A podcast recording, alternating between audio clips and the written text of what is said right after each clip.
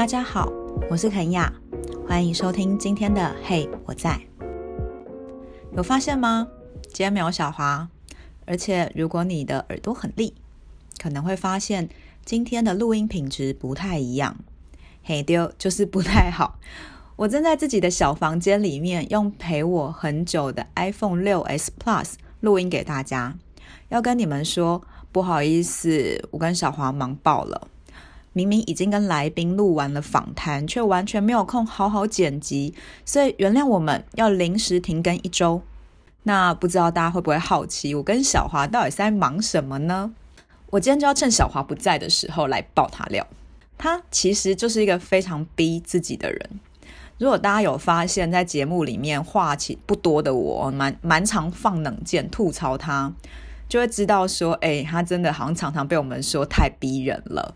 我跟大荣都会不停的提醒他要放过自己，要对自己温柔一点。举例来说啊，大家都有去打 COVID-19 的疫苗吧？我本人打的是两剂高端，那小华打的是两剂莫德纳。You know，莫德纳第二剂向来都蛮恐怖的，不少朋友都说去打完好像被卡车碾过一样，而且不是一天就好哦，可能要休息个两三天。但你知道吗？我们家小华竟然在打完莫德纳第二剂的时候，还妄想自己可以等到隔天早上看看需不需要请假。我跟大荣根本就是在同一个时间，然后在那个工作群组里逼他马上请假，而且隔天要拍照证明自己有在家休息给我们看。讲完这一段，你就知道小华有多逼自己。所以啊，现在他除了原本的正职，还有嘿我在的进行之外，他其实去参加了一个自我成长的第三阶课程。这个课程是干嘛的呢？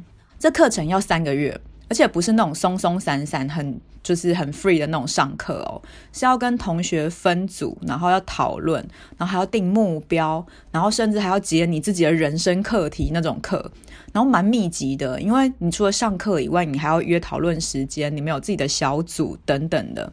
我听到他说要上这个课的时候，一直想说，诶。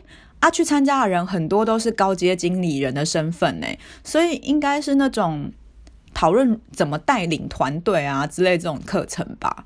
结果我们去台南访阿进哥的时候，小华在车上跟我分享他课程的内容，然后他跟同学之间的互动，我蛮意外的，就是根本就大部分都在处理人生课题呀、然后人生课题里面，知道最最多的就是关系跟情绪那。才会导致一些人生课题嘛，所以我就问小华说：“诶，你们为什么明明在上自我成长课程，可是你们好像都很彼此坦白很多私人情绪，就是包括说，他就会告诉我说，哦，他的某一个同学遇到了什么样的课题，然后那个关一直过不去，然后所有的人如何聆听他，甚至下了课还私下打电话陪对方聊天，就。”怎么会需要这么多？就是我本来想说，不就是个课吗？就他说，其实这些事情啊，跟他自己性向相关的这个经验是一样的。那时候小华就是，如果大家记得的话，他说的是，他以为他只要把自己藏起来，然后把所有的力气都花在工作上就可以了，就没有问题了，人生就这样可以走过去，然后可以假装没有那个情绪的存在。可是。大家记得吗？他后来大崩溃，因为不可能的。很多时候眼睛看不到，不代表那个东西不存在。情绪这个东西很烦，它不是那种啊会自体消化的东西。所以我自己会觉得，很多人会说：“哎，这些情绪放久了就会过去了。”呃，我我觉得所谓的过去啊，是事情的过去，不是你情绪的过去。情绪过去的最重要的点是你要接纳。所谓接纳自己是，呃，你要去理解并且接受，说我有这个情绪是正常的，我可以接受，而不是去批评自己说，你为什么要生气？你为什么要难过？你为什么要不开心？你这样真的是太不厚道了，你也太小气了吧？就你知道，我刚刚讲这些话都是对自己讲的哦。所以，当你没有办法去接纳自己的很多情绪的时候，就会导致你自己没有办法往你更想去的自我成长的路走。那所谓的自我成长，不是那种就是一定要往一个什么地位去哦，而是你自己舒服自在的那个地方去。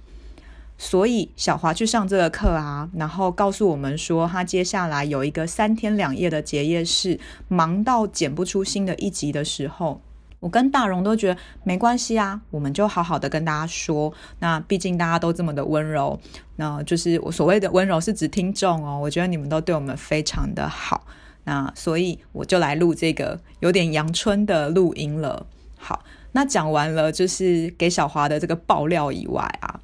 我其实聊着聊着，好想跟你们分享我昨天看的一部电影哦。它跟情绪放放放放放到变课题是有关系的。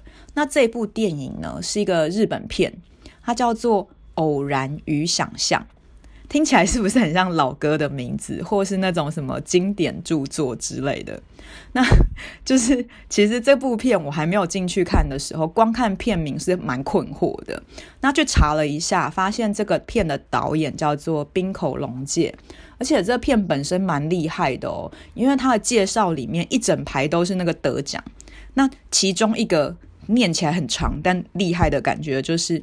他有得到二零二一年柏林影展评审团大奖银熊奖，但这不重要。这片里面到底有什么事情会让我感觉到，哎，这不就是情绪放到变课题的故事吗？好，那我就要来讲这个，所以难免会爆一点点雷哦。如果你很在意被爆雷的人，赶快跳过，这里是防雷线。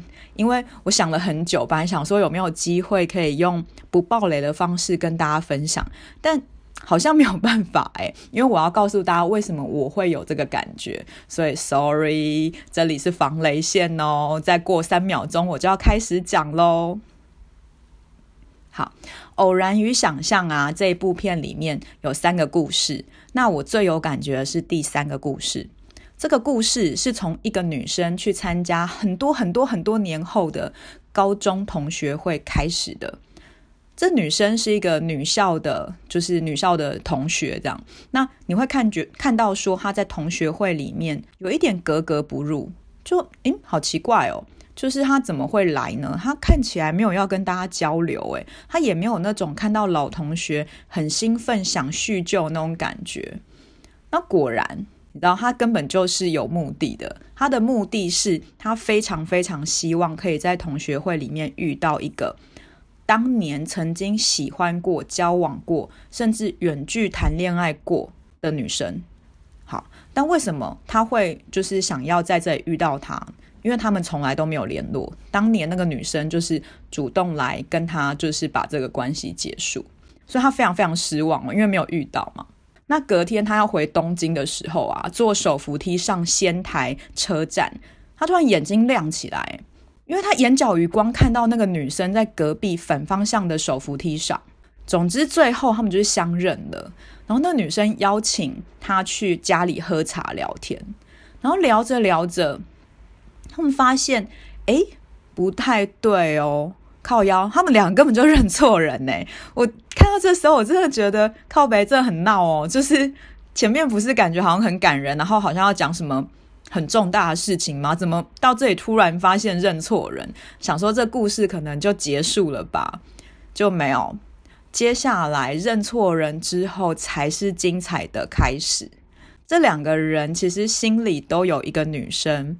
然后两个人当年都压抑住自己的情绪，有很多很多的话想说，但没有说出来。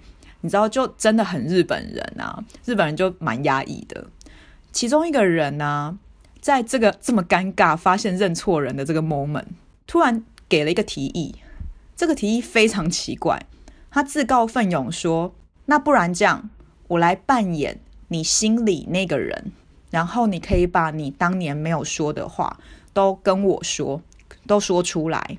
然后另外一个人就觉得这超怪的啊，这这样不会很别扭吗？就是你又不是他，就是我还把你当做他，超奇怪的啦。那可是后来呢，慢慢的在那个空白里面，他真的开始说了，他把他当年没有讲的话都慢慢讲出来。另外一个人也很认真的倾听他。在那个过程里面，你真的会感觉到好，奇妙哦。就这两个人是认错人的陌生人哦，可是有一种互相疗愈的感觉。然后你也可以看到说，他们这么久，就是一二十年没有讲出来这些情绪，真的影响他们的人生很多很多。不过在这当中，我领悟到一件很特别的事情是，诶。我以前都以为解铃尚需系铃人嘛，因为老师都这样教。可是原来我们不一定要对着真正的那个人或那个心结去讲，我我就有可能得到我情绪的抒发。诶，所以重点根本不在于就是到底对谁说，重点是我自己有没有接纳我自己，我自己有没有去把那个后悔没说出口的情绪。去抒发出来，然后让他得到一个安放的位置，那结果就会蛮不一样的。即使我说了这么多，好像把那个电影都讲完了，但还是很推荐大家进电影院看。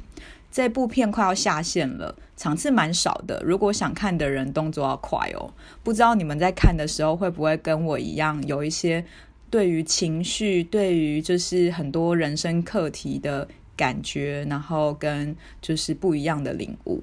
好的。爆料和分享时间结束喽。那最后要跟大家说，我们的第一季快要结束了，很希望还没有听过前面几集的人赶快去听。用大荣的话来说，就是前面每一集都给我 repeat 十遍，拜托。好，这阵子我们会发现动，因为很想要知道你们最喜欢哪一集，然后喜欢的原因是什么。那拜托，到时候大家都去回一下哦。希望大家喜欢今天的代班肯亚。请关注我们的节目，给我们五星好评。现在不止 Apple Podcast 可以评分，Spotify 也可以喽。当然，也欢迎把我们的节目分享给你的朋友。如果想要知道更多资讯，可以去看资讯栏哦。我们下周一傍晚六点见，拜拜。